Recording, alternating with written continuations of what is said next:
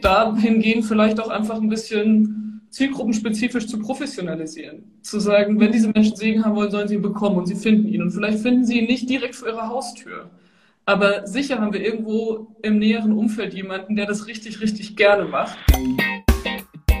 Welche Schutzmechanismen können wir eigentlich in Kirche etablieren, um queere Menschen in unseren Reihen besser zu schützen, außer ihnen immer wieder zu sagen, du bist willkommen bei uns und du bist okay, weil das nimmt die Angriffe leider ja nicht weg.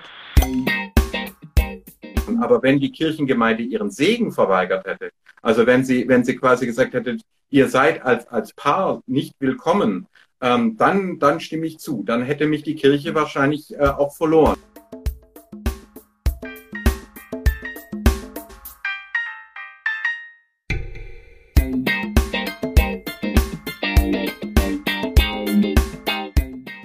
Hallo und herzlich willkommen zu einer Sonderfolge des Yeet Podcasts. Am 2. März sind wir auf Instagram live gegangen mit unserem Account at yeet-netzwerk zusammen mit Anna-Nicole Heinrich, der Präses der EKD-Synode, Veronika Rieger at rigoros auf Instagram und Dr. Michael Blume, der Antisemitismusbeauftragte der baden-württembergischen Landesregierung. Moderiert hat das ganze Gespräch Sarika Feriduni vom Yeet-Netzwerk. Es ging um den YouTuber, der einen universitären queeren Gottesdienst in Berlin heimlich aufgezeichnet hat und verhöhnt hat. Wir hoffen, ihr könnt daraus ein bisschen Mehrwert ziehen aus diesem Gespräch. Wir fanden es sehr spannend und wollen das ganze Thema weiter begleiten. Viel Spaß mit diesem Podcast. Hallo, ihr alle. Herzlich willkommen und ja, erstmal ein dickes Danke, dass ihr alle so spontan Zeit hattet für diese Runde hier heute. Und ich würde sagen, wir starten einfach mit einer kurzen Vorstellungsrunde und ich würde anfangen mit Veronika, weil die hier direkt neben mir ist auf dem Bildschirm. Veronika Rieger, Aktivistin und Pfarrerin in the Making. Und ja, Veronika, sag doch gerne noch ein, zwei Sätze zu dir. Sehr gerne. Hallo ihr da draußen, liebe Grüße aus Berlin. Ähm, mein Name ist Veronika. Ich bin eigentlich mehr oder weniger auf Umwegen zur Kirche gekommen und befinde mich auf dem Weg, Pfarrerin zu werden. Der Weg ist länger als gedacht, aber er macht sehr viel Spaß auf dem Weg. Ähm, und ansonsten bin ich selbst Aktivistin für queere Belange, das in und außerhalb der Kirche und kenne mich deswegen mit beiden Bereichen so ein kleines bisschen aus. Dann ist noch dabei Michael Blume. Das ist unser Experte hier heute für Verschwörungsmythen und Religionen. Herr Blume, möchten Sie sich auch kurz vorstellen? Ja, hallo in die Runde. Hallo ihr Lieben. Äh, mein Name ist äh, Michael äh, Blume. Michael jetzt einfach. Ähm, ich bin äh, auch spät in die Kirche gekommen. Ich bin ein Arbeiterkind mit ostdeutschem Hintergrund und erst als junger Erwachsener per äh, Erwachsenentaufe in die evangelische Landeskirche eingetreten. Bin mit einer Muslimin verheiratet. Ähm, also da haben wir auch alle möglichen Erfahrungen ähm, mit äh, sogenannter gruppenbezogener Menschenfeindlichkeit. Da kommen wir ja vielleicht heute drauf. Meine äh, Doktorarbeit habe ich geschrieben über Religion und Hirnforschung, war bei der Bundeswehr, mhm. habe ein humanitäres Projekt im Irak geleitet ähm, und äh, bin seit 2018 auf Vorschlag der jüdischen Gemeinden in Baden und Württemberg äh, Beauftragter der Landesregierung äh, Baden-Württemberg gegen Antisemitismus. Alle Fraktionen haben zugestimmt, außer einer. Darf jeder mal raten, welche nicht. Ähm, und äh, genau, und äh, macht das eigentlich auch mit großer Freude. Und mich haben mehrere Anfragen von euch erreicht jetzt zu diesem Vorfall und deswegen habe ich gesagt, also gut, ähm, ich äußere mich nur, wenn ich gefragt werde, aber wenn ich schon gefragt werde, komme ich gern dazu. Das ist super, vielen Dank. Ja, und auch mit dabei heute ist Anna Nicole Heinrich, Präses der EKD-Synode. Anna. Genau, ähm, ich bin Anna, ähm, du hast schon gesagt, Präses der EKD-Synode, also die Vorsitzende des Kirchenparlaments auf Deutschlandebene bin relativ viel im Kontakt mit vor allem jungen Zielgruppen in unserer Kirche, deswegen auch viel irgendwie mit der Queer Community ähm, und freue mich heute irgendwie eine Mischung aus junger Perspektive mit einsteuern zu können, aber eben auch kirchenleitende Perspektive. Ja, da freuen wir uns auch sehr drauf. Und vielleicht kann ich noch ergänzen, Anna ist auch im Vorstand vom Gemeinschaftswerk der evangelischen Publizistik. Und ähm, das ist nämlich das Haus, zu dem das JIT-Netzwerk gehört. Ich würde jetzt auch noch kurz vorstellen, mein Name ist Sari, ich bin Redakteurin beim JIT-Netzwerk. Wer das nicht kennt, ist ein Netzwerk für ja, christliche Content Creator und wir unterstützen einzelne Personen, aber auch ja, Gemeinschaftsprofile oder Podcasts, eben Formate, alles, was so rund um das Thema Glauben geht. Und dazu gehört für uns eben auch so ein Gespräch wie heute möglich zu machen. Wir sehen uns hier jetzt sozusagen als Gastgebende und ich schaue noch mal kurz, vielleicht kann ich euch noch kurz sagen, was wir vorhaben, damit ihr auch wisst, was euch hier erwartet in der nächsten Dreiviertelstunde. Wir starten mit einer kurzen Einführung zu dem Thema, wollen dann über reale Vorkommnisse und Herausforderungen zwischen in der EKD sprechen was uns ganz wichtig ist, über Handlungsmöglichkeiten. Ne? Das ist was, was uns ja sehr am Herzen liegt, dass wir nicht nur reagieren, sondern auch agieren können. Und wir hatten es im Vorfeld schon angekündigt. Ihr alle, die ihr zuguckt, könnt gerne eure Fragen auch stellen im Chat. Wir sammeln die und haben am Ende nehmen wir uns nochmal zehn Minuten Zeit für Fragen. Und ich würde sagen, dann starten wir auch gleich mit der ersten Frage. Und danach würde ich weitergeben an Veronika, die dann durch den Rest des Gesprächs führt. Und ja, die erste Frage geht gleich an Sie, Herr Blume. Erstmal ganz grundlegend würde uns interessieren, wo passen denn die Weltbilder von rechtsradikalen und christlichen FundamentalistInnen ineinander? Ja, also äh, vielen Dank. Ich möchte euch zwei Begriffe mitgeben, womit, äh, glaube ich, das sehr gut verstehen kann. Die vertrete ich auch äh, in der Radikalisierungsforschung, in der Antisemitismusforschung, habe jetzt gerade auch beim gemeinsamen Terrorabwehrzentrum sogar in Berlin darüber gesprochen. Also nur zwei Begriffe, ähm, um es jetzt nicht zu komplex zu machen. Das eine ist den Begriff der Reaktanz. Reaktanz bedeutet, wenn Menschen mit Veränderungen konfrontiert sind, reagieren sie emotional häufig erstmal mit Abwehr. Das ist ganz natürlich, das geht uns allen so, das geht aber vor allem so mit fortschreitendem Alter und auch wenn man das Gefühl hat, man verliert eine privilegierte Stellung. Also ja, also der, der Familienvater, der total erfolgreich war im Beruf und der gewohnt war, dass er das Sagen hat und jetzt ganz plötzlich wächst ihm die Tochter über den Kopf und im Geschäft äh, ist der Karrierescheitel erreicht und dann können das zum Beispiel äh, zu so einer Verbitterung führen. Dann wird Reaktanz dann häufig zu einer Abwehr von allem, was neu ist. Betrifft auch nicht nur Männer, aber äh, wie gesagt häufiger Menschen in privilegierten Positionen, die das Gefühl haben, ihnen wird was weggenommen. Ihnen äh, die, die Veränderungen fühlen sich nicht gut an. Äh, der zweite Begriff, den habe ich von Rabbi Jonathan Sachs 2015 übernommen, äh, seligen Angedenkens. Das war der Oberrabbiner von ähm, äh, Großbritannien, ein ganz, ganz toller Religionsgelehrter. Und der hat geschrieben, not in God's name. Mhm. Also nicht im Namen Gottes. Und hat quasi die These aufgestellt, und die unterstütze ich, dass alle, alle religiösen und politischen Extremismen auf den Dualismus zurückgehen. Das fand ich eine ziemlich steile These, weil ich bin auch aufgewachsen mit einem Hufeisen. Ja, also Probleme gibt's ganz rechts und ganz links und die Mitte ist safe. Und dann kommen dann immer so Sprüche wie der Extremismus ist in die Mitte eingedrungen und so weiter. Und Sex und auch, also ich würde sagen, er hat recht, sagt, nee, das, das gibt's genauso in der Mitte. Das gab's immer schon. Ähm, und ähm, Dualismus bedeutet, dass ich die Welt einteile in Freund und Feind ähm, dass ich nicht mehr akzeptiere, dass Menschen anders sind als ich, eine andere Hautfarbe, eine andere Religion, eine andere sexuelle Identität haben, ähm, sondern gewissermaßen sage, wer gehört zu meiner Gruppe, wer gehört noch zu den Guten und wer gehört zu den äh, Bösen. Das haben wir bei dem Video von, von Ketzer der Neuzeit ja auch ganz stark gesehen. Also die Neuzeit ist schon mal negativ konnotiert, Reaktanz, ja, das Neue ist nicht gut, das muss, dagegen geht man jetzt ketzerisch äh, vor. Und dann werden zum Beispiel Menschen adressiert, weil sie Regenbogensocken tragen. Ja, Regenbogen ist ein Symbol aus der Bibel. Das ist Noah-Bund, das Symbol der Vielfalt. Ähm, und wird aber da negativ gelesen, als wäre das ein Angriff, wenn ein Mensch äh, äh, Socken trägt mit einem Regenbogensymbol drauf. Also man kann quasi sehen, da ist das sozusagen das, was wir in der Soziologie gruppenbezogene Menschenfeindlichkeit nennen. Ich nehme dann andere wahr, Queers, äh, Frauen, ähm, äh, äh, Juden ähm, bei Roma und Sinti und äh, ordne sie dem vermeintlichen, äh, der vermeintlichen Weltverschwörung zu, die mich bedroht. Ähm, und hier dann auch noch ganz kurz, welcher Antisemitismusbeauftragter ähm, bin. Sem ist der Sohn von Noah. Alle Freunde der Bibel werden das wissen. Ähm, und in der jüdischen Überlieferung derjenige, der die erste Schule gegründet hat in Alphabetschrift. Das Judentum ist keine Rasse oder so ein Blödsinn, ist genauso vielfältig wie Christentum und Islam und Humanismus auch, sondern es ist die erste Religion der Alphabetisierung. Der Begriff Bildung kommt direkt aus dem ersten Buch Mose 1.27. Der Mensch ist im Bilde Gottes geschaffen.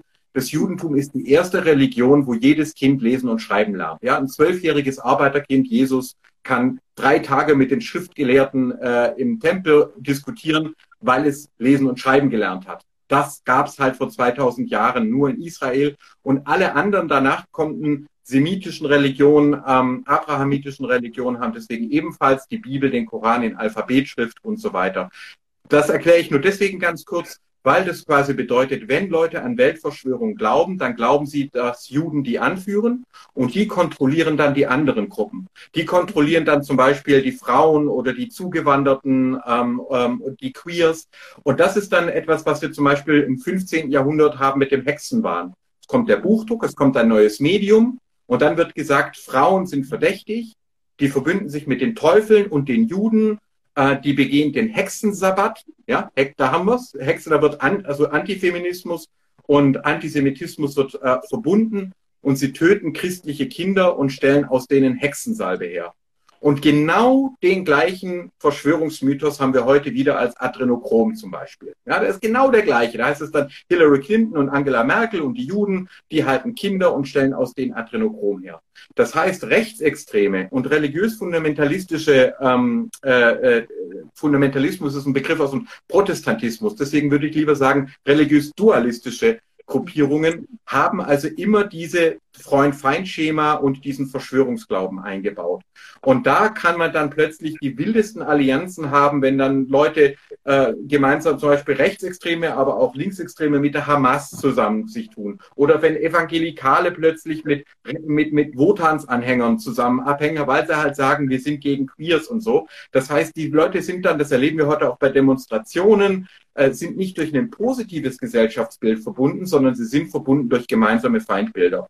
Und es ist eben so, dass gerade weil Queers sich nicht in die Kategorien einfügen, weil sie nicht sagen, ähm, ich zum Beispiel zähle mich nur einem Geschlecht zu oder ich zähle nur eine, ich lasse mich in eine Rolle reinzwängen, dass sie deswegen sehr häufig ähm, in äh, diesem Hassfadenkreuz quasi landen und Opfer des Dualismus werden. Deswegen finde ich äh, diesen Vorfall auch nicht harmlos.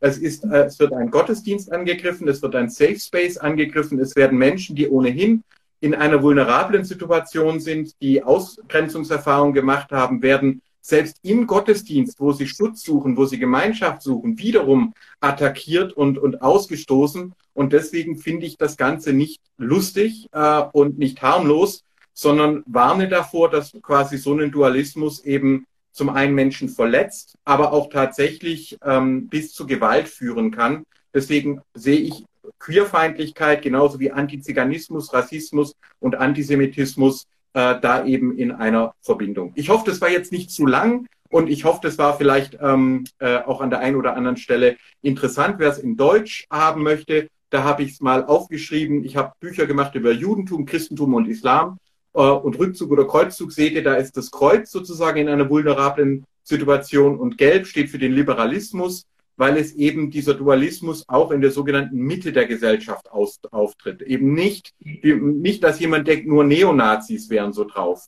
Das kann genauso eine äh, Bürgerfrau sein, die sich bedroht fühlt äh, von den Veränderungen oder ein älterer Herr, der das Gefühl hat, die neue Zeit, das ist alles eine böse Verschwörung.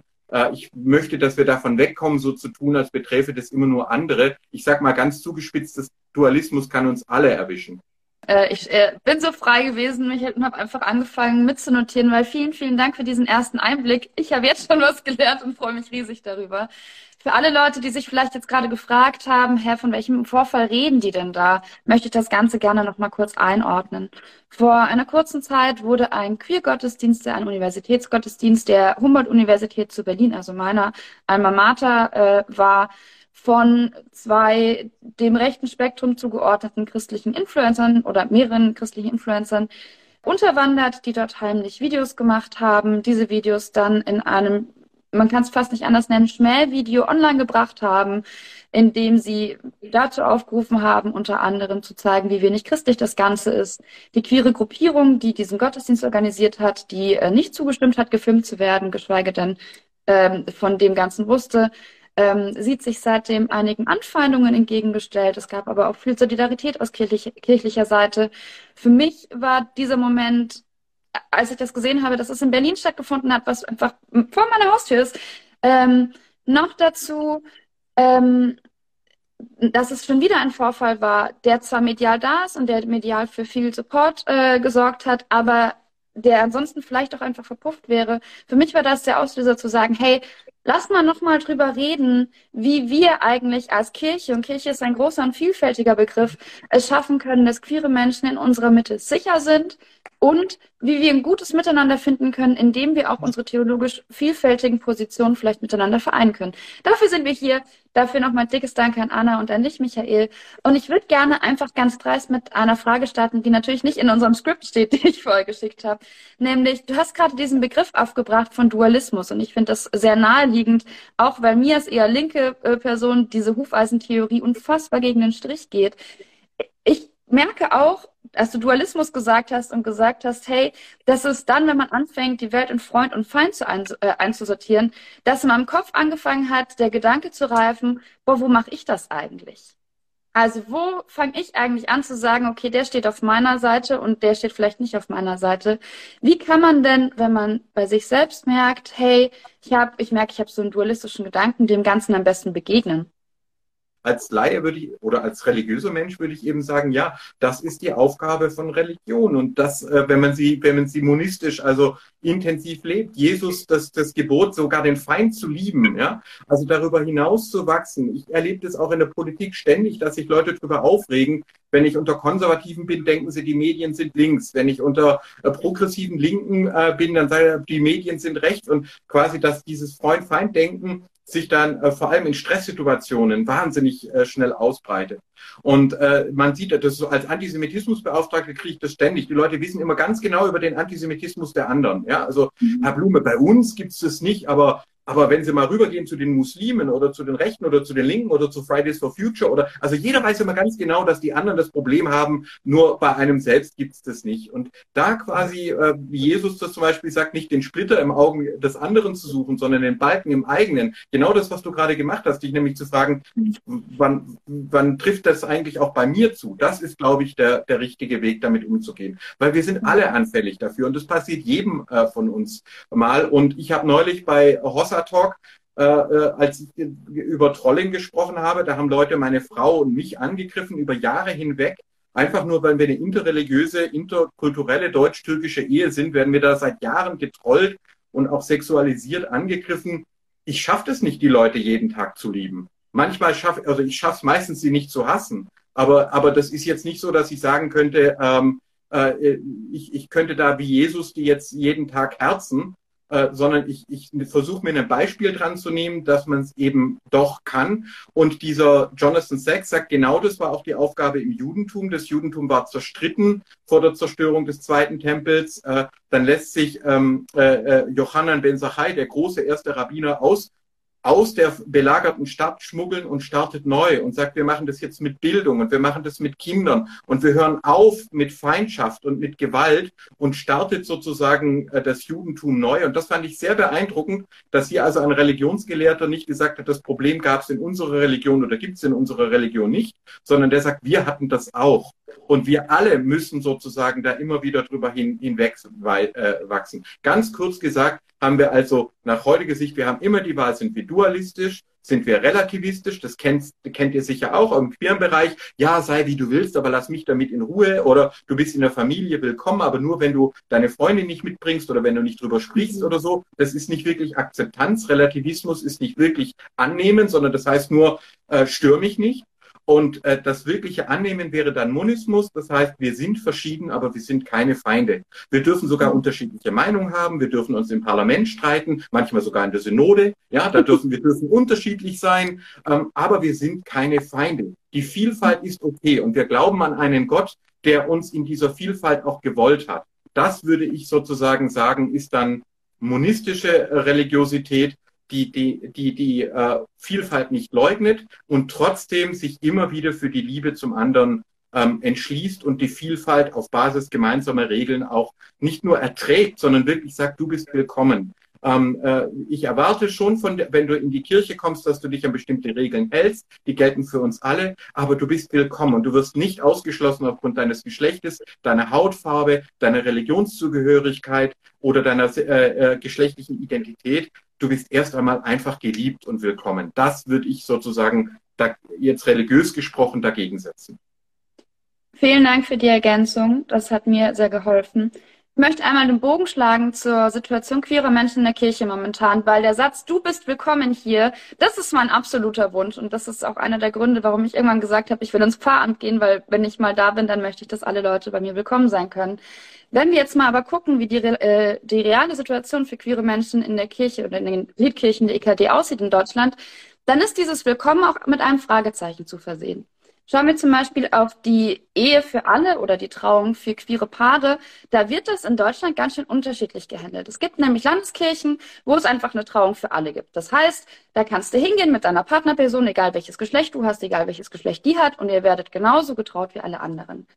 Dann gibt es Partner, äh, dann gibt es Landeskirchen wie zum Beispiel Landeskirchen Mitteldeutschland, wo das so nach Gemeinde abhängig gemacht wird. Und es gibt auch nach wie vor Landeskirchen wie zum Beispiel die Württembergische Landeskirche, wo das gar nicht möglich ist in einem öffentlichen Gottesdienst, sondern wo es nur eine Segnung gibt in einem privaten Gottesdienst oder nach Entscheidung der Gemeinde. Wie gehen wir denn damit um, wenn wir so eine diverse Situation in Deutschland haben, und queere Leute zu uns zu kommen. Vielleicht kennst du das, Anna, du hast ja auch viel Kontakt mit jungen, queeren Menschen. Wie gehen wir denn damit um, wenn Leute sagen, hey, bin ich eigentlich willkommen bei euch? Kann ich eigentlich kommen, wie ich bin? Ich glaube, erstmal ist es super wichtig, so ein bisschen vom, vom Jetzt auszugehen. Ne? Ich glaube, wir könnten klar formulieren, auch wenn es natürlich formal irgendwie in der Aufgaben der Landeskirchen geht, solche Regelungen zum Thema Eheverständnis und wer darf was wie wo nennen, da liegt irgendwie erschließt sich nicht, warum man sowas nicht einheitlich anbieten kann. Und auf der anderen Seite, gerade so Kasualsachen, das ist ja auch immer eine Beziehungsfrage. Und ich möchte mich auch nicht von jemandem trauen lassen, wo ich das Gefühl habe, er akzeptiert mich hier nicht. Und dafür muss man vielleicht gar nicht queer sein, ne? sondern vielleicht findet er uns als Paar schon einfach gar nicht ähm, irgendwie adäquat, also also es muss irgendwie passen. Und ich glaube, dass wir an den Stellen viel mehr dazu, also auch Mut dazu haben sollten, so ein bisschen Inseln zu bilden, ne? zu wissen, hey, hier ist jemand. Und die ist offen dafür und die hat Bock drauf, unterschiedlichste Lebensformen miteinander irgendwie Segen für ihre Beziehung zu geben und uns äh, dahingehend vielleicht auch einfach ein bisschen zielgruppenspezifisch zu professionalisieren. Zu sagen, wenn diese Menschen Segen haben wollen, sollen sie ihn bekommen und sie finden ihn. Und vielleicht finden sie ihn nicht direkt vor ihrer Haustür. Aber sicher haben wir irgendwo im näheren Umfeld jemanden, der das richtig, richtig gerne macht und der dann auch eine positive Beziehung aufbaut und sagt, du bist hier willkommen. Und ja, wir müssen aushalten, dass es unterschiedliche Positionen bei uns gibt und dass hier vielleicht auch Leute sind, die dich nicht willkommen heißen, aber sei gewiss, ich sag dir das hier zu, dass du gerne Teil sein darfst. Ähm, und ich glaube, das hat super viel mit Vernetzung, mit Sichtbarkeit, mit Role Models zu tun, mit PastorInnen und Kirchenleitenden, die irgendwie äh, damit offen umgehen und das auftreten. Und dann noch eben mit dem Mut, so ein bisschen von unserem der gehört zu meiner Gemeinde, wegzukommen, ne? Und mhm. zu sagen, find den richtigen Ort für dich. Ähm, und nimm nicht den erstbesten Ort, der sozusagen formal zu dir gehört. Finde ich super, super naheliegend, wenn ich so drüber nachdenke. Ich frage mich immer, ich gehöre zur queeren Szene und zur, zur christlich-digitalen Szene und die überschneiden sich in sehr geringen Teilen. Und ich kriege aber noch immer große Fragezeichen in beiden Szenen. Und was ich am meisten gefragt werde, ist, kannst du als nicht-binäre Person mit deinem Lebensstil in einer offenen Beziehung eigentlich Teil von Kirche sein? Und diese Frage ist immer, die ist ein bisschen provozierend gestellt, aber auch mit so einem richtig, richtig großen Fragezeichen, weil mein Lebensstil ein Lebensstil ist, der in Kirche so gut wie nicht repräsentiert wird. Weil wenn wir über Familie sprechen, dann sprechen wir typischerweise bisher über eine Mann-Frau-Beziehung, in der Kinder sind. Jetzt habe ich aber die IKD-Denkschrift zur Familie gelesen und da sieht es ja nochmal ganz anders aus. Vielleicht, Anna, hast du zufällig die auch gelesen? Kannst du da was dafür, äh, darüber erzählen, was da mit drin steht?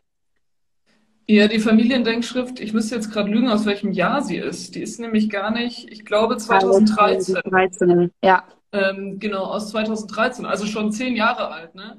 Und da hat man sich im Grunde darauf committed, in diesem Text zu sagen, Familie ist eine Verantwortungsgemeinschaft. Ähm, und eben auch nochmal in Beziehung gesetzt, Verantwortungsgemeinschaft von verschiedenen Generationen. Ähm, also dieses Bild von Familie besteht aus mehreren Generationen ist da schon auch noch stark vorhanden. Aber die Verantwortungsgemeinschaft ähm, ist sozusagen in den Mittelpunkt gerückt und das war auch das, worum man damals sehr gerungen hat. Ähm, wirklich da hinzukommen. Und ich finde es mega spannend, dass in so manchen Diskursen, jetzt hat Kirche und Diakonie äh, gerade auch wieder was äh, zum Thema Familie veröffentlicht, dass das irgendwie ja auch in den politischen Debatten jetzt erst gerade nochmal laut wird. Ne? Was heißt Verantwortungsgemeinschaft? Und wir aus, unser, aus unserer Kirche heraus, aus unserer Theologie heraus damals schon gesagt haben, es geht um diese, um dieses bedingungslose Verantwortung übernehmen. Und dass das auch eingebunden ist in ein, das kann funktionieren, das kann aber auch scheitern. Und auch in einem Scheitern muss man verantwortlich damit umgehen. Also, dass da ganz viel aufgebrochen worden ist. Ne? So auch von, also sei es irgendwie in wirklichen Formen, aber eben auch zum Thema, ähm, wie gehen wir eigentlich mit Geschiedenen um, äh, mit Patchwork-Familien. Also all das ist da sozusagen aufgelistet mit so, das hat Platz und das ist auch für uns Familie. Ähm, ich glaube aber auch, dass das eigentlich ein guter Startpunkt ist, ähm, noch weiter zu denken. Ne? Und gerade weil da sozusagen eine Öffnung da ist, auch zu sagen, auch wirklich offen zu fragen, finden sich da alle Lebensformen wieder, denen wir ja auch immer wieder sagen und ich das auch ganz ernst meine, wenn ich das sage, ihr seid bei uns willkommen. Mhm. Ähm, aber finden sie sich da wirklich wieder oder gibt es da nicht auch noch Stränge, die man irgendwie weiter, weiter ausbauen könnte? Und ich würde mich auch fragen, müsste man dafür einen neuen Text schreiben oder müsste man es dafür einfach machen und leben? Ne? Also irgendwie aber cool eine Grundlage zu haben, die zehn Jahre alt ist, aber nicht aus der Zeit gefallen wirkt. Äh, ich möchte ganz kurz, weil ich das spannend finde, das war ja gar nicht geplant. Aber wir sind tatsächlich, meine Frau und ich, ja auch nur gesegnet worden, weil sie Muslimin ist. Ähm, und deswegen mhm. war tatsächlich eine Trauung nicht möglich, obwohl heterosexuell und Kinder zumindest geplant waren. Also ihr seht, das sind sozusagen die Fragen da. Ich konnte das aber akzeptieren, weil eine Trauung hätte ja einen trinitarischen äh, Charakter gehabt und das hätte wiederum äh, auch Serras Religion nicht äh, entsprochen. Aber wenn die Kirchengemeinde ihren Segen verweigert hätte, also wenn sie, wenn sie quasi gesagt hätte, ihr seid als, als Paar nicht willkommen, ähm, dann, dann stimme ich zu. Dann hätte mich die Kirche wahrscheinlich äh, auch verloren. Also äh, es ist okay, quasi da äh, mit umzugehen und es gibt äh, Pfarrerinnen und Pfarrer, die kommen super mit einer interreligiösen äh, Familie klar, waren auch bei uns zu Besuch oder so oder, oder eine tolle Vikarin, die die, äh, die Tochter durch die Kon Konfirmation begleitet hat.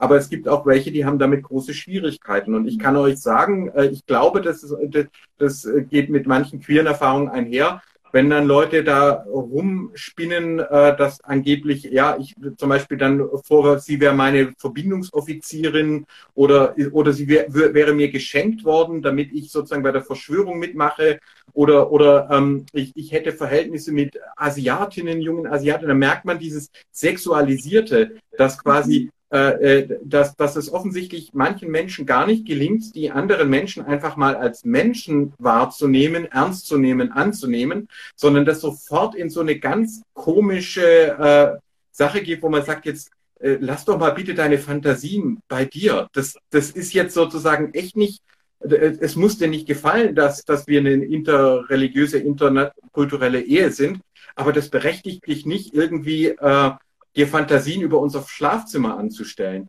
Und das ist, glaube ich, schon etwas, was Menschen, die betroffen sind von solchen Zuschreibungen und Fantasien, sehr genau spüren. Äh, ist das nur ein Lippenbekenntnis, dass man, oder wird man wirklich erstmal angenommen als Mensch und wirklich willkommen geheißen? Und ich würde das Familienverhältnis als Verantwortungsgemeinschaft auch so sehen. Was ist denn bitte verantwortlicher an einer heterosexuellen Ehe, wo zum Beispiel der Mann Frau und Kinder schlägt, als äh, an einer wunderbaren homosexuellen Verbindung, wo man liebevoll miteinander umgeht. Ich kann nicht erkennen, dass das eine damit christlicher sein soll als das andere. Also das, das ist sozusagen, da gefällt mir der Begriff der Verantwortungsgemeinschaft sehr viel besser, der eben nicht da, danach guckt, äh, wer mit wem, sondern wie äh, sozusagen tatsächlich gemeinsam gelebt wird. Vielen, vielen Dank. Ich möchte ganz gerne nochmal eine andere Sache ansprechen. Und zwar der äh, Vorfall, der gerade in äh, Berlin passiert ist, der steht ja nicht losgelöst von sämtlichem Kontext, sondern der reiht sich ein in eine Reihe von Geschehnissen von Queerfeindlichkeit, die wir in Kirche und in Kirchenreihen äh, gesehen haben. Ich glaube, der bekannteste Fall über die letzten paar Jahre ist der Fall von Olaf Latzel. Olaf Latzl ist ein Pastor der Bremischen Landeskirche, der vor Gericht gestellt wurde aufgrund des Vor Vorwurfs der Volksverhetzung, weil er in, seinen, in einem Ehevorbereitungsseminar, so viel ich weiß, das irgendwann auf YouTube gelandet ist, ähm, Homosexualität als etwas äh, Teuflisches äh, bezeichnet hat und auch gesagt hat, homosexuelle Menschen sollten sterben. Der Fall Olaf Latzel hat mich sehr bewegt, weil es jemand ist, mit dem ich mir wahrscheinlich bald einen Amtstitel teile. Nämlich, das ist eine Person, die eigentlich in einer sehr verantwortlichen Person ist, nämlich diese Person leitet eine Kirche. Ich frage mich, wie wir damit umgehen, wenn wir solche Vorfälle haben, die von so vielen Seiten zu kritisieren sind, aber gegen die man gleichzeitig so wenig machen kann. Ich habe mich zum Beispiel mit Bitten und Bund äh, da ein bisschen länger unterhalten und mit anderen Pastorinnen aus der römischen Landeskirche und sie meinten, das ist gar nicht so einfach, jemanden selbst mit diesem Vorwurf aus dem Amt zu kriegen, weil da nochmal Kirchenrecht mit eine Rolle spielt und dass die Gemeinde geschlossen hinter diesem Pastor steht. Losgelöst von Pastor Latzel, wie machen wir denn das, wenn wir merken, okay, wir haben in äh, Pastoren, in PastorInnen Meinungen, die so krass gegen eine andere Menschengruppe wie hier gegen die queeren Menschen äh, schießen, wie gehen wir damit innerhalb von Kirche um und wie können wir da einen positiven Gegenpol bilden? Weil wir hatten vorhin schon, es wird wahrscheinlich immer Leute geben, die eine andere Meinung haben, aber wie können wir als Menschen, die offensichtlich sagen, ihr seid willkommen bei uns, da etwas aktiv dagegen tun und aktiv eine bessere Gegenhaltung bilden? Gerne an beide, wer auch immer zuerst möchte ich, ich glaube immer, also wirklich immer wieder ganz klar zu benennen und das in allen Situationen, dass Menschenfeindlichkeit bei uns keinen Platz hat. Mhm. So in keinster Art und Weise. Und wenn wir Menschenfeindlichkeit wahrnehmen, das auch zu artikulieren. Mhm. Ähm, und jetzt hast du die ganzen formalen Sachen angesprochen, ne? das, das ist alles nicht einfach. Ähm, aber also da stehen eindeutig menschenfeindliche Aussagen im Raum. Und ähm, ich hoffe, dass denen auch ausreichend ähm, widersprochen worden ist. Und trotzdem sehen wir natürlich, dass sich dann auch so kleine Inseln um solche Menschen bilden. Ne? Mhm. Also, die Gemeinde und so angesprochen und die, die werden wir immer haben. Und irgendwie habe ich noch so ein bisschen, ich habe immer so ein bisschen die eine Seite in mir, die sagt, und wir dürfen die nicht irgendwie völlig separieren. Mhm.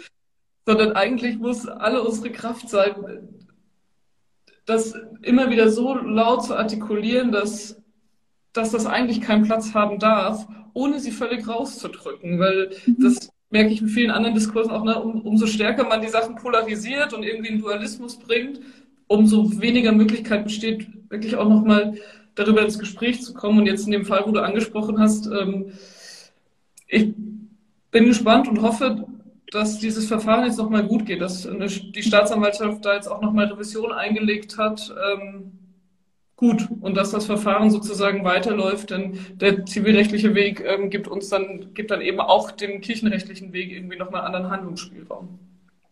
Und das ist, glaube ich, das ist jetzt so ein bisschen eine ganz weirde Brücke, ne? aber wenn es generell um Diskriminierungserfahrungen geht, glaube ich, braucht es da, und da muss man vielleicht nochmal genauer hinschauen, gutes Miteinander von staatlichen und nicht-kirchlichen Anlaufstellen für Betroffene von Übergriffen jeglichster Art ähm, und eben auch dann irgendwie innerkirchliche Awareness. Ähm, Aufarbeitung und irgendwie weiterkommen. Denn natürlich gibt es irgendwie so Landeskirchen wie die Berliner, die ähm, sogar eine Seelsorgestelle dafür haben, ähm, irgendwie für ähm, Diskriminierungserfahrungen. gibt aber auch Landeskirchen, die das nicht haben. Aber staatliche Strukturen gibt es ja, wo man sich hinwenden kann. Und ich glaube, da sollte man jetzt also eigentlich relativ bald irgendwie nochmal überlegen, was, was machen wir eigentlich mit diesen Erfahrungen und wie binden wir diese unterschiedlichsten Kompetenzen, also die Außenbetrachtung bei solchen Geschehnissen und dann aber eben auch unsere eigenen Strukturen irgendwie gut zusammen. Genau, also ich würde dem zustimmen. Ich meine, das ist ja auch eine Frage, vor der politische Parteien immer wieder stehen, ja, wie sozusagen, also wann zieht man die Grenze und wann sagt man Sarah ziehen, Maßen und so weiter. Diese Debatten sind ja immer wieder. Heute ist äh, Schröder, der, der ein Parteiausschluss ja äh, gescheitert. Also die Frage, wie, wie weit äh, behalten wir die Leute bei uns? Wann grenzen wir uns ab? Ähm, aber auch, was bringt dann die Abgrenzung? Also sozusagen, ich bin da persönlich zwar eher ein, ein Anhänger, dass ich sage, früh deutlich klar machen bis hierher und nicht weiter. Aber wir haben in Württemberg zum Beispiel den Jakob Czarnke, das ist ein ganz äh, antisemitischer Prediger, der hat äh, äh, der schimpft auf teuflische Verschwörungen, Juden und, und äh, die Moderne. Ähm, aber der hat einfach seine eigene Freikirche aufgemacht und ist aus dem, aus dem freikirchlichen Verband ausgestiegen. Wir haben äh, auch hier im Süden äh, Lörrach wieder so eine Spalte. Also wir haben hier ja. in Süddeutschland ist das sozusagen durchaus ein häufigeres äh, ähm, äh, Thema. Oder wenn ihr an Ivo Sasek denkt in der Schweiz, ja, der organische Christusgeneration, der sich selber als Prophet präsentiert, auch Gewalt in der Familie propagiert beispielsweise, wüsten Antisemitismus. Äh, diese Leute gründen dann halt ihre eigenen Vereine. Ähm, ja. Das heißt, ähm, meine Empfehlung an Kirchen und auch an demokratische Parteien ist es, Erstens, wenn man merkt, dass Menschen ins Driften kommen, ihnen äh, versuchen beizustehen. Das gilt auch für Führungspositionen und auch für seelsorgerliche Leute. Zweitens, klare Grenzen ziehen. Ähm, jeder darf mal einen Fehler machen und sich entschuldigen. Wenn das aber eine systematische ähm, Kampagne, eine gruppenbezogene Menschenfeindlichkeit ist, finde ich, das hat das auch in Kirche eigentlich nichts äh, äh, zu suchen. Ähm, wir müssen uns aber auch klar machen, dass die Leute äh, dann eben ihre eigenen Gruppen aufmachen. Das machen sie teilweise auch schon innerhalb der Kirchen übrigens. Ähm, und äh, dass das Problem quasi Dualismus nicht einfach verboten werden kann. Das ist eine seelsorgerliche Aufgabe ähm, und äh, die letztlich auch oft eine therapeutische äh, Komponente hat. Ähm, und äh, wo, wo es sich lohnt, um jede Seele zu kämpfen und sich trotzdem klar zu machen, dass man nie alle erreichen wird. Das ist beim Antisemitismusbeauftragten ist Klar, ich werde nie eine Gesellschaft erleben, in der es keinen Antisemitismus mehr gibt. Und trotzdem versuchen wir trotzdem so gut wie möglich dagegen anzukämpfen und so viel wie mögliche Menschen aus diesem Hass wieder rauszuholen. Ich glaube, für mich als queere Person steckt da eine riesen Herausforderung drin, weil auf der einen Seite, ich bin öffentlich geoutet seit, ich kann gar nicht mehr zählen, wie vielen Jahren und ich stehe sehr offen für die Herausforderungen und aber auch die Chancen und Fähigkeiten der queeren Gemeinschaft, gerade in Kirche ein. Und ich habe immer ein bisschen das Gefühl, zwischen Token für Diversität und Vorbild, aber auch als einfach wirklich Zielscheibe verwendet zu werden. Ähm, den Hass, den queere Menschen, gerade queere christliche Menschen im Netz und außerhalb des Netzes abbekommen, den, der schweren Worte zu fassen. Und ich frage mich so ein bisschen, wie wir, gerade wir als queere Menschen, die öffentlich geoutet sind und eben diesen Weg gehen wollen, zu sagen, hey, lass uns da mal im Gespräch bleiben, das schaffen können, zu sagen, okay, wir grenzen uns nicht 100% ab, sondern wir bleiben im Gespräch mit Leuten, aber wir lassen uns auch nicht als Zielscheibe hernehmen. Und ich glaube, das ist ein Punkt, wo wir nochmal gut drüber sprechen können, welche Schutzmechanismen können wir eigentlich in Kirche etablieren, um queere Menschen in unseren Reihen besser zu schützen, außer ihnen immer wieder zu sagen, du bist willkommen bei uns und du bist okay, weil das nimmt die Angriffe leider ja nicht weg. Deswegen frage ich mich so ein bisschen zum Beispiel bei dem aktuellen Fall, gibt es denn keine Möglichkeit, Leuten einen rechtlichen Beistand zum Beispiel auf, das, auf die Seite zu stellen von, äh, von kirchlicher Seite? Oder gibt es irgendeine andere Möglichkeit von dieser Riesenstruktur Kirche, die ja wirklich eine immens große Organisation ist, queeren Menschen die Angriffe in ihren eigenen Reihen zu erleben, besser zu unterstützen? Also ich habe gerade die BerlinerInnen schon angesprochen, ne? also die ECHO, mhm. ähm, die die Seelsorgestelle hat, die mhm auch gezielt irgendwie immer nochmal Angebote sammelt. Und ich glaube, damit sind sie aber im Moment Vorreiter. Ich glaube wirklich, dass, und das ist, das ist eine offene Frage, die ich auch irgendwie nochmal mitnehmen würde, braucht sozusagen diese wirklich internen Ansprechstellen für sowas oder ist es nicht eigentlich notwendig, dass man das auch an externe Stellen gibt, dass sich Menschen, die diese Erfahrungen in Kirche machen, auch zum Beispiel an Antidiskriminierungsstellen wenden und die dann sozusagen auch als externe PartnerInnen begleiten, wieder mit den Menschen in den Prozess in Kirche gehen. Mhm. Ähm, das ist, ich bin so frei, da einfach einzuhaken, das ist leider gar nicht so einfach. Also das Problem ist, dass das System Kirche in Deutschland nach wie vor ein wahnsinnig großer, geschlossener Apparat ist, in den sich viele Antidiskriminierungsstellen auch gar nicht reintrauen. Oder auch so eine Erfahrung, die ich gemacht habe, queere Beratungsstellen, die sagen, na ja, ist ja Kirche. Wäre ich eh vorsichtig damit. Und ich glaube, in diesem Dualismus, um da den Punkt wieder aufzunehmen, irgendwie reinzukommen und zu sagen, hey, da gibt's was und da können wir was machen, braucht es beides. Eine staatliche Beratungsstelle, wo man sagen kann, hey, ich möchte dann nochmal mit jemandem unabhängig von Kirche sprechen und Ansprechpersonen in der Organisation der Kirche. Aber ich weiß auch nicht so richtig, ob das nur in den einzelnen Landeskirchen sein könnte oder vielleicht sogar im großen Apparat der EKD. Ja, oder ob es sozusagen im Netzwerk ist. Mhm. Das ist ja sozusagen auch noch eine Möglichkeit. Ne? Also wenn man jetzt Voll. irgendwie bei evangelisch.de schaut, der Blog Kreuz und Queer, wo auch immer Kreuz wieder unterschiedlichste AkteurInnen auftreten. Also das kannst du aber vielleicht besser sagen, irgendwie auch als Teil der Community. Ich nehme es oft so wahr, dass gerade dieses Vernetzen untereinander sich gegenseitig empowern und sich gegenseitig dann auch mit den richtigen Menschen in der richtigen Situation in Kontakt bringen, ähm, irgendwie was ist, was was alle irgendwie gemeinsam gut trägt und ob das was ist, was man einfach nochmal intensivieren kann. Sehr faszinierend auch wieder, weil ich hatte natürlich dann auch die jüdischen Gemeinden gefragt, der hat mich vorher nicht gefragt, äh, ob ich das überhaupt machen will. Die haben mich einfach beim Ministerpräsidenten vorgeschlagen und ich war im Raum und war erstmal etwas überrascht. Äh, und habe sie dann auch gefragt, sag mal, äh, erstens, ihr habt so kluge Leute auch in den jüdischen Gemeinden, warum wollt ihr, dass ich das mache? Und zweitens, äh, warum habt ihr mich vorher nicht gefragt? Ähm, und äh, die Antwort war ja, wenn wir dich gefragt hätten, hättest du vielleicht Nein gesagt. Das stimmt. Ähm, aber wenn sich Baden und Württemberger einig sind, äh, dann, dann ist das egal, in welcher Religion ist es immer äh, ein, ein, Wort. Ja, stimmt auch in der evangelischen Kirche. Ähm, und äh, das, das Zweite ist aber, und das hat mich sehr nachdenklich gemacht. Sie haben eben gesagt, Michael, weißt du, der Antisemitismus ist nicht erstmal ein Problem von uns Jüdinnen und Juden. Es ist ein Problem von den Antisemiten. Und äh, wir möchten nicht, äh, und das ist ja genau deine Frage, ja, also dass sozusagen queere Personen ähm, und, äh, sollen dann nicht die Beauftragten sein, die alle Menschen von ihrer Intoleranz heilen. Ähm, und äh, Frauen haben nicht den Auftrag, alle Männer vom Sexismus äh, runterzuholen. Und äh, verstehst du? Und Juden sind nicht hauptberufliche Antisemitismusbeauftragte, die noch jedem beweisen müssen, dass sie ganz normale Menschen sind.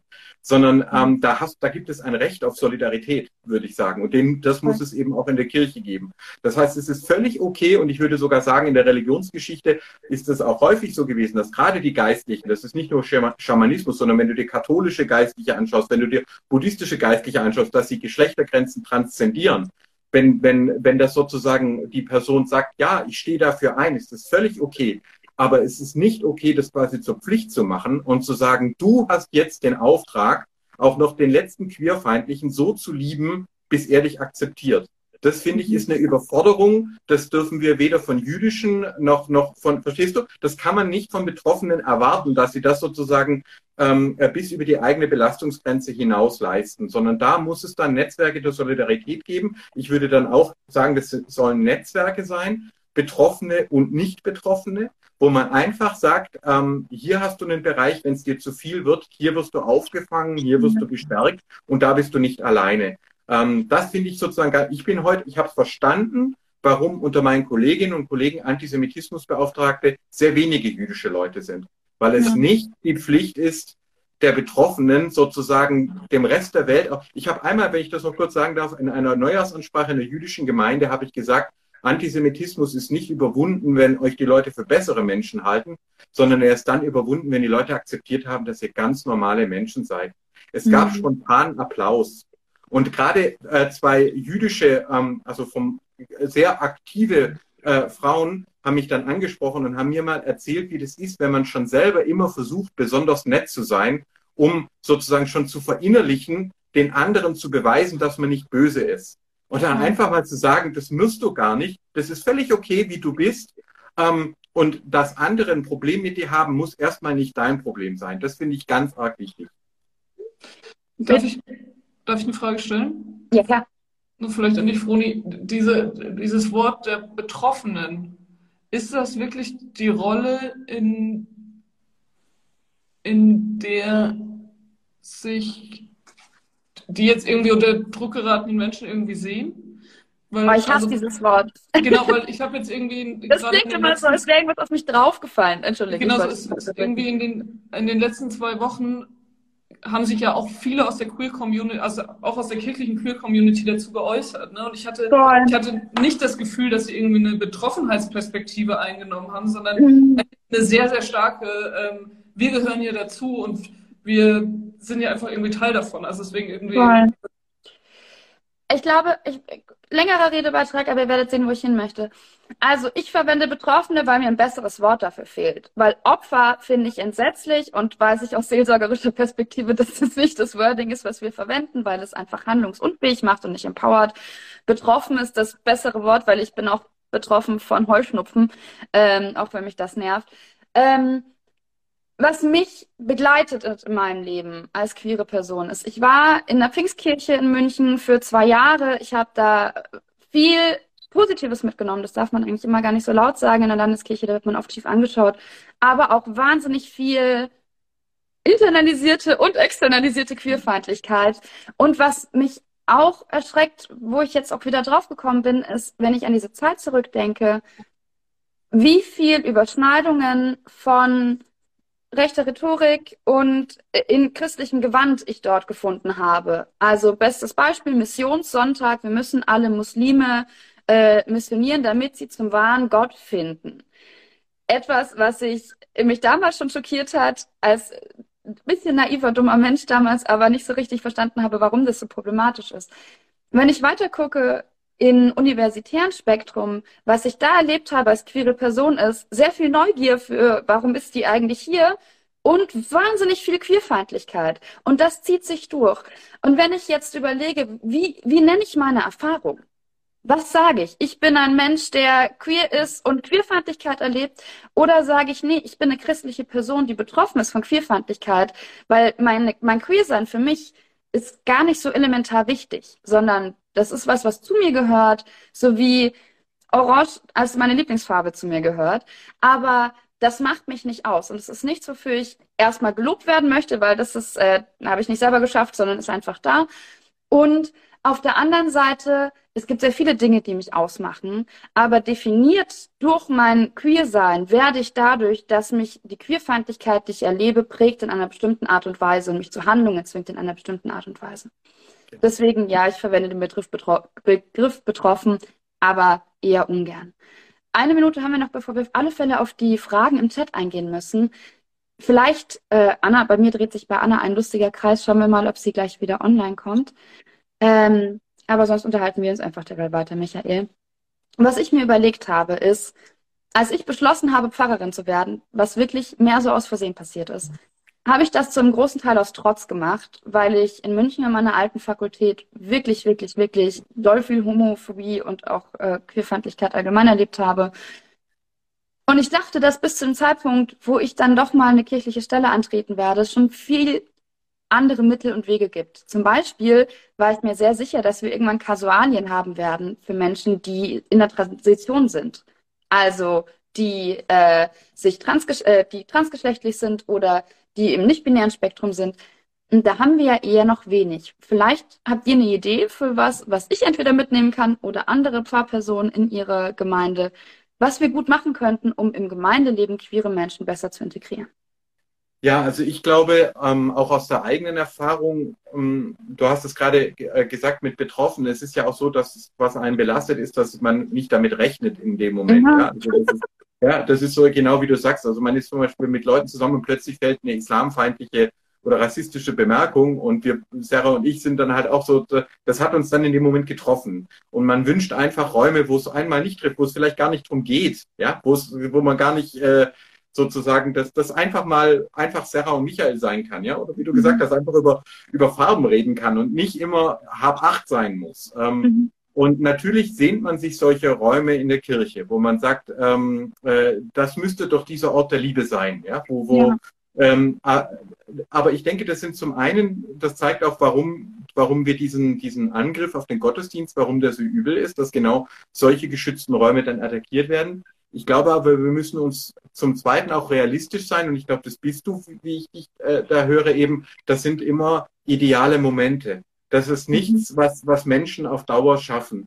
Und äh, ich nehme schon Fortschritte wahr. Also damals, als wir geheiratet haben, war Fernsehen noch da. Das war eine Sensation. Ein christlicher äh, Mann, eine muslimische Frau und es gibt keine, kein Terror und die Familien sind dabei. Und äh, das war damals noch, ja, inzwischen ist das, sage ich mal, mehr oder weniger, gibt es in jeder jedem Dorf und jeder Stadt gibt es gemischte Paare. Das hat sich, ja, und genauso, denk mal, evangelisch-katholisch, ja, was, was war da los früher, ja? Und inzwischen äh, kann man das gar nicht mehr glauben. Man ist ja schon froh, wenn die andere, äh, wenn man überhaupt noch zu einer zu eine Kirche gehört. Also, dass das mal ein Problem war.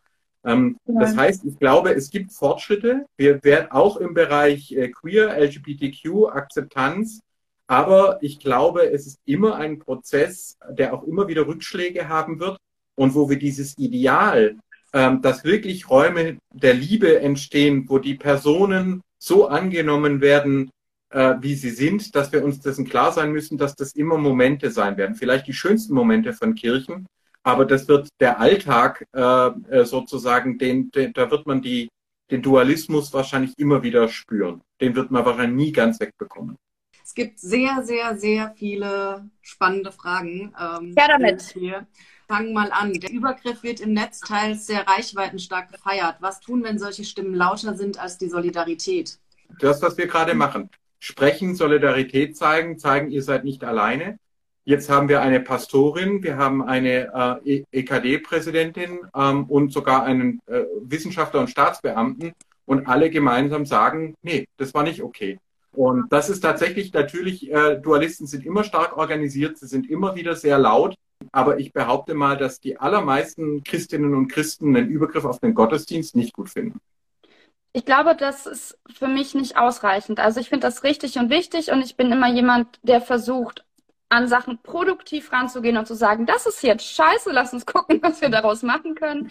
Aber das Erste, was ich gemacht habe, war Kontakt aufzunehmen und zu sagen, hey, ich äh, bin massiv überfordert mit der Situation, aber ich bin hier, ich habe gute Kontakte und lass uns treffen und lass uns gucken, was wir daraus machen können. Und etwas, was ich für mich im Laufe meines digitalen Erlebens äh, festgestellt habe und was ich auch anderen Leuten ans Herz legen möchte, ist, das klingt super beängstigend, aber bitte geht zu einer guten Rechtsberatung und bringt Dinge zur Anzeige. Wir haben in Deutschland Gesetze für das Internet. Das Internet ist kein rechtsfreier Ort. Und gerade wenn es an Dinge wie Beleidigungen geht, wie Bedrohungen geht und so weiter, gibt es mittlerweile Beratungsstellen. Es gibt zum Beispiel die Online-Wache der Polizei.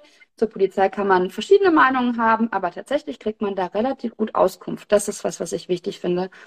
Und auf der anderen Seite, bitte lasst uns mutig bleiben. Also, das ist so leicht, als queere Person irgendwann zu sagen, ja gut, dann fickt euch doch ähm, und dem ganzen Verein Kirche und dem ganzen Christentum den Rücken zuzuwenden. Und das kenne ich und das sehe ich.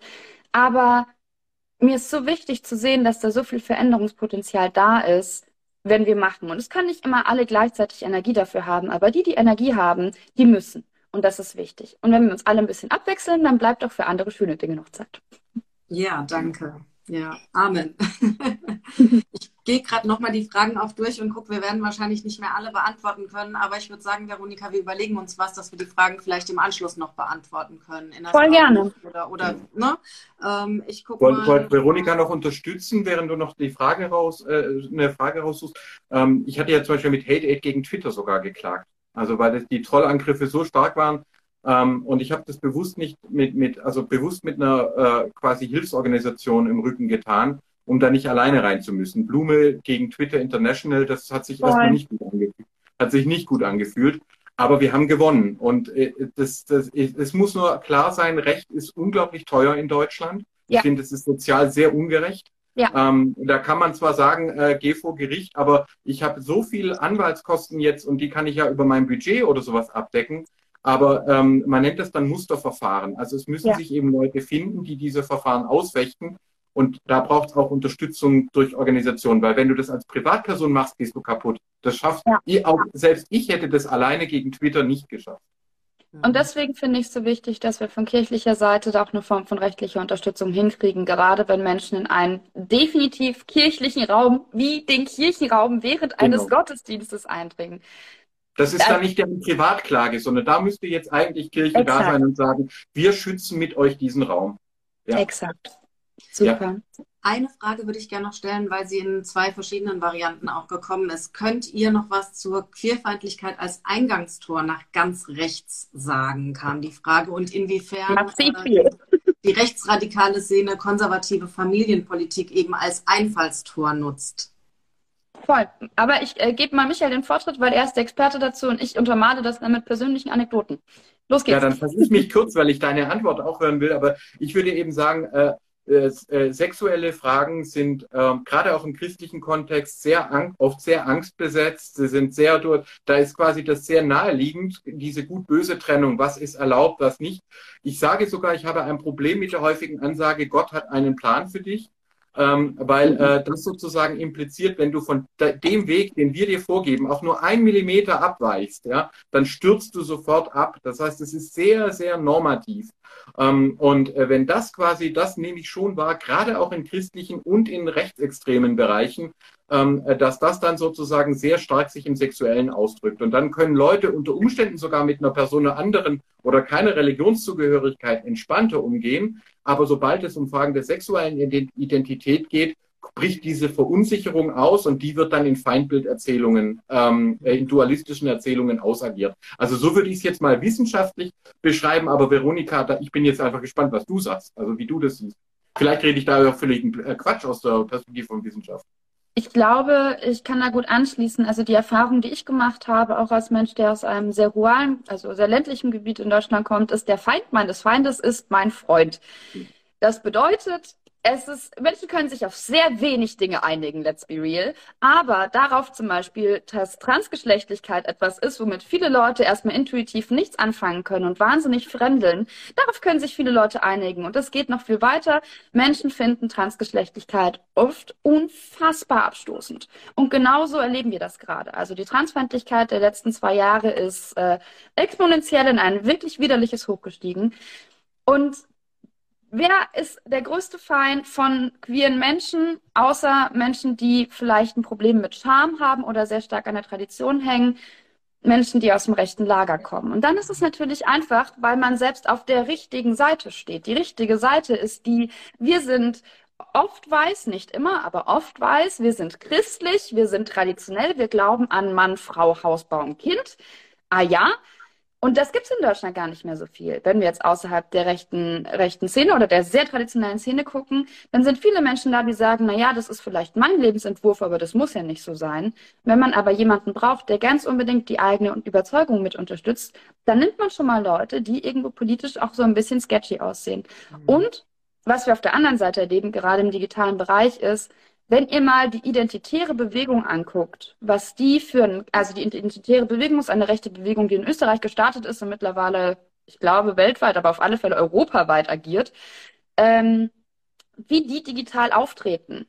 Die sehen richtig posch aus. Also die sehen mhm. wirklich perfekt durchgestylt, geiler Insta-Feed, krasse Kamerafahrten, junge Menschen, Nazis sind jetzt hip, coole Sache. Wenn wir uns äh, fundamentalistische Christinnen angucken, die digital unterwegs sind, da steckt auch eine Menge Arbeit und Geld auf alle Fälle dahinter, weil diese digitalen Auftritte, leck mich am Arsch, sehen die gut aus. Ich wünschte, mein digitaler Auftritt sähe so gut aus.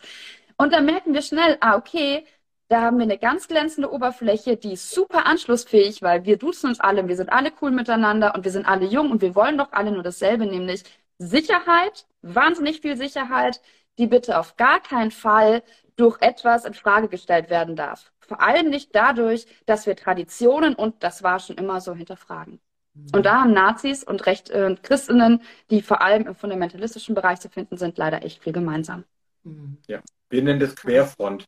Also auch wenn ihr euch die Allianzen anschaut gegen das Impfen äh, zum Beispiel, ja, genau. Also du, man schließt sich zusammen auf der Basis von Ängsten, nicht von positiven Entwürfen, und dann finden sich plötzlich Leute nebeneinander, wo man sagt, das kann doch nicht wahr sein, dass die linke Esoterikerin mit dem Reichsbürger ähm, und dem fundamentalistischen Pastor plötzlich Seite an Seite laufen.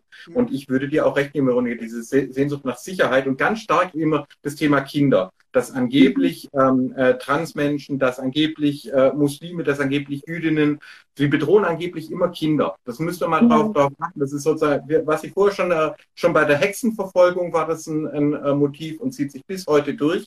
Das heißt, die anderen werden dualistisch als Bedrohung von Kindern ähm, quasi vorgestellt und das rechtfertigt dann Aggression und manchmal sogar Gewalt. So können die Leute, die behaupten ja von sich selber, sie würden nur das Gute verteidigen. QAnon-Anhänger behaupten, sie verteidigen Kinder. Und dann kann der ganze Hass digital rausgelassen werden. Ja, also ich stimme dir zu, Veronika. Ja. Genau, eine der Fragen hätte ich jetzt noch als abschließende Frage rausgesucht an, an euch alle vielleicht, nämlich die Frage, ab wann sollte man Intoleranz nicht mehr tolerieren? Weil Michael, du hast jetzt gesagt, man soll eigentlich erstmal dranbleiben an den Leuten ne? und offen bleiben. Und es kam auch mehrfach jetzt die Frage, wie soll ich damit in der Gemeinde konkret umgehen? Einerseits, ich glaube, das ist eine ja, weitgehende Frage, die können wir jetzt hier nicht mehr beantworten, aber so diese Frage, ab wann sollte man ja, Intoleranz nicht mehr tolerieren? Vielleicht kann jeder von euch da nochmal zum Schluss ein Statement dazu abgeben. Für mich ist da ein großes Fragezeichen dahinter, nämlich die Frage, was heißt tolerieren? Also, ich kann mit Menschen im Gespräch sein und eine Person kann eine Meinung äußern, die, die ich nicht teile und dann kann ich sagen, ich teile diese Meinung nicht, aber okay, wegen mir. Aber Intoleranz in Aussagen ist für mich was, womit ich arbeiten kann. Intoleranz in Handlungen, nämlich Dinge wie du bist aktiv ausgeschlossen, du wirst äh, beleidigt, du wirst es wird versucht, dass du aufgrund von deiner Gender Identity oder aufgrund deiner Art, in wen du dich verliebst, äh, von verschiedenen Ämtern ferngehalten wirst oder davon ferngehalten wirst, das auszuleben, was du gerne möchtest, das zu tun, was du gerne möchtest. Ich muss sagen, da hört es für mich auf. Da bin ich in dem Punkt, wo ich sage, bis hierhin und nicht weiter. Aber ich bin auch eine der betroffenen Personen. Das heißt, ich für mich sage, okay, du hast ein Problem mit Schwulsein und du möchtest mit mir drüber reden. Lass uns einen Kaffee holen und wir reden drüber. Und wegen mir auch fünf Stunden. Ich kann richtig garstig sein im Gespräch. Das wird lustig. Aber in dem Moment, wo jemand anfängt, aktiv gegen mich zu handeln, muss ich sagen, werde ich persönlich versuchen, mich auch stellvertretend für andere mit allen Mitteln zur Wehr zu setzen. Danke, Veronika. Anna. Ich setze sozusagen was dazu. Dieses Gefühl von, wo, wo ist die Grenze überschritten, ähm, ist manchmal irgendwie gar nicht so leicht einzuschätzen. Habe ich das Gefühl, gerade wenn es in der Situation ist. Ähm, und mir hilft total ganz oft einfach, und wenn es nur ein Moment ist, sich mal wegzudrehen aus der Gruppe und zu überlegen, was hätte das gerade mit mir gemacht, wenn ich diesen Satz wenn, also wenn der Satz an mich gerichtet gewesen wäre und wenn das irgendwie ein Störgefühl bei mir auslöst, genau das zu artikulieren mit, ohne dich jetzt direkt angreifen zu wollen, aber das, was du gerade gesagt hast, ähm, würde, wenn es an mich gerichtet wäre, bei mir Unbehagen auslösen. Und es ist nicht in Ordnung. Und da ist für mich die Grenze, also da ist irgendwie für mich die Grenze. Wenn ich selber das Gefühl hätte, dass, das löst Unbehagen, artikuliert werden. Und dann kann man, glaube ich, auch in kontroverse Gespräche einsteigen und das bis zu einem gewissen Grad auch aushalten. Aber diesen Mut, das und vielleicht auch manchmal stellvertretend für andere zu artikulieren, ohne sie zu vereinnahmen, ohne zu sagen, ich glaube, das fand XY jetzt ähm, irgendwie übergreifig, sondern zu sagen, hey, hättest du das zu mir gesagt, fände ich das nicht in Ordnung. Mhm. Ähm, das ist irgendwas, was mir in so Situationen total oft hilft. Also da würde auch meine Antwort in die Richtung gehen. Die Frage ist sozusagen, wer, wer ist Mann? Ähm, also äh, ähm, wenn, wenn, wenn, wenn wir angegriffen werden, ähm, dann ist ja die Frage, wie weit gehen wir, sind wir bereit, auf den anderen zuzugehen? Ich denke, das dürfen wir als Christinnen und Christen durchaus ein Stück weit, ein Stück weit tun. Aber es kommt halt der Moment, da ist dann äh, vielleicht auch die Polizei zuständig ähm, oder der Rechtsanwalt. Wir hatten es vorher ähm, davon. Und dann die, der angegriffenen Person dann noch aufzuladen, dass sie doch bitte den anderen davon überzeugen soll, das fände ich dann übergriffig, sondern dann, ich möchte, dass auch ein verurteilter Straftäter im Gefängnis oder eine Straftäterin äh, eine Anstaltsseelsorge hat. Da soll es auch Leute geben. Es soll niemand, soll ganz aufgegeben werden, bis zum letzten Moment nicht.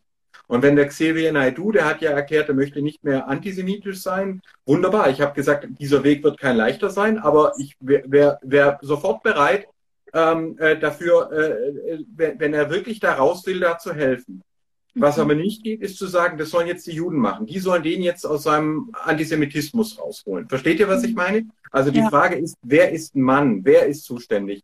Kirche sollte niemanden aufgeben, aber wir können nicht den Menschen, die angegriffen sind, auch noch aufladen, dass sie jetzt diejenigen sein müssen. Ich habe bis hin zur Situation, wo eine Ehefrau sagt, der, der Mann, der, hat, der hortet Waffen und, und, und Gold wo wir auch schon mal sagen müssen, nehmen Sie die Kinder und raus da.